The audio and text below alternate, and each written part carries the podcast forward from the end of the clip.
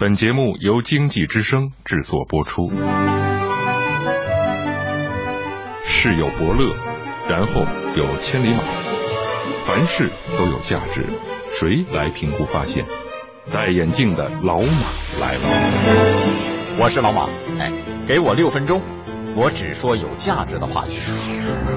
周一到周五有腔调的财经杂谈，老马价值观。好，我是老马，老马价值观有腔调的财经杂谈。这世界上有一些很奇怪的行业存在，比方说黑客啊、反传销组织、私家侦探等等，他们被称作是本不该存在的行业。最近黑客又干了一票大的，把国外一家著名的婚外恋网站给黑了啊，公开了数千万用户的数据。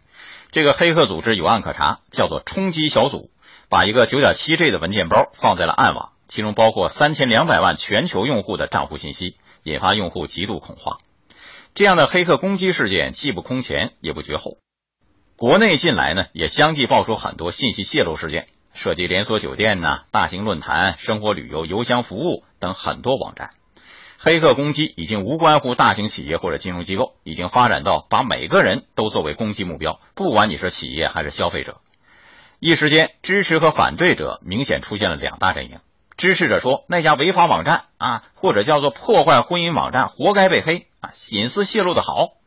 反对者说，黑客攻击行为不具备合法性，他们这么公开用户数据，涉嫌犯罪啊。有戏剧性的是，黑客攻击这家非法网站之前，是跟这家网站打过招呼的，说你们这种服务啊，破坏家庭，很不地道，还骗人，骗完了还勒索，你们必须立即关闭网站，否则给你好看。这家网站拒绝关闭网站，那好，黑客很生气，后果很严重。更有戏剧性的是，事件发生之后，那家非法网站发出声明：“啊，你们这些黑客自以为是道德审判者，想把自己价值观加在全社会身上，我们不会坐看这些强盗继续自己价值观的高歌。”对这家非法网站的言行该如何评价呢？自己干着不光彩的勾当，居然如此理直气壮。如果在中国境内，谅他也不敢这么嚣张。在法治缺位、道德无力的背景下，黑客的不请自来是否会具有一定的道德豁免呢？这里我们要说说黑客到底是怎么回事。一般的黑客呀，就是指电脑高手啊，未必具有攻击性。但是在信息安全领域，那些具有攻击性的黑客被称作是黑帽黑客，会在未经许可的情况下进入对方的网络系统或者电话系统。黑帽黑客和黑帽黑客哎也有不同。有些黑帽黑客不请自来，是为了搞破坏；而这些黑帽黑客看上去很有点主持正义、为民除害的意思啊。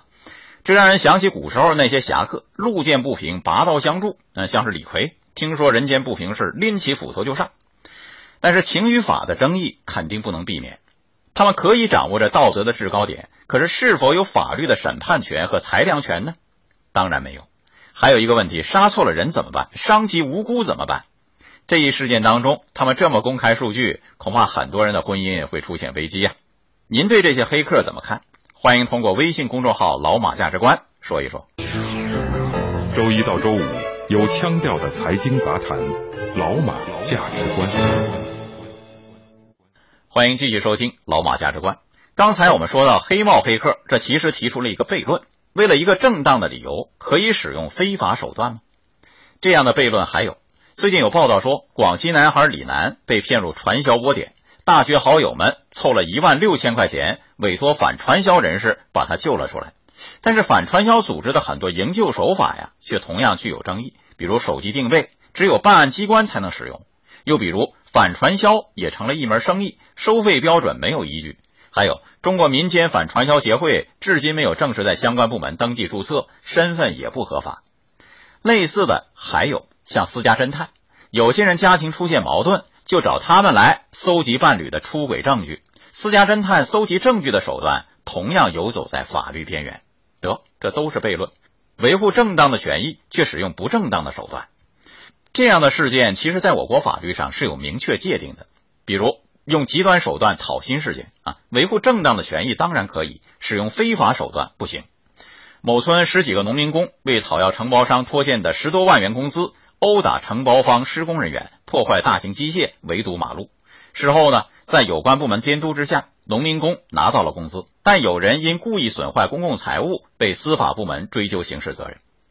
我们要看到快意恩仇的背后，其实表现的是老百姓对正义的呼唤。我们要看到那些本不该存在的行业背后，正有一块灰色地带，亟待法治和道德规范。以上老马价值观，明天接着谈。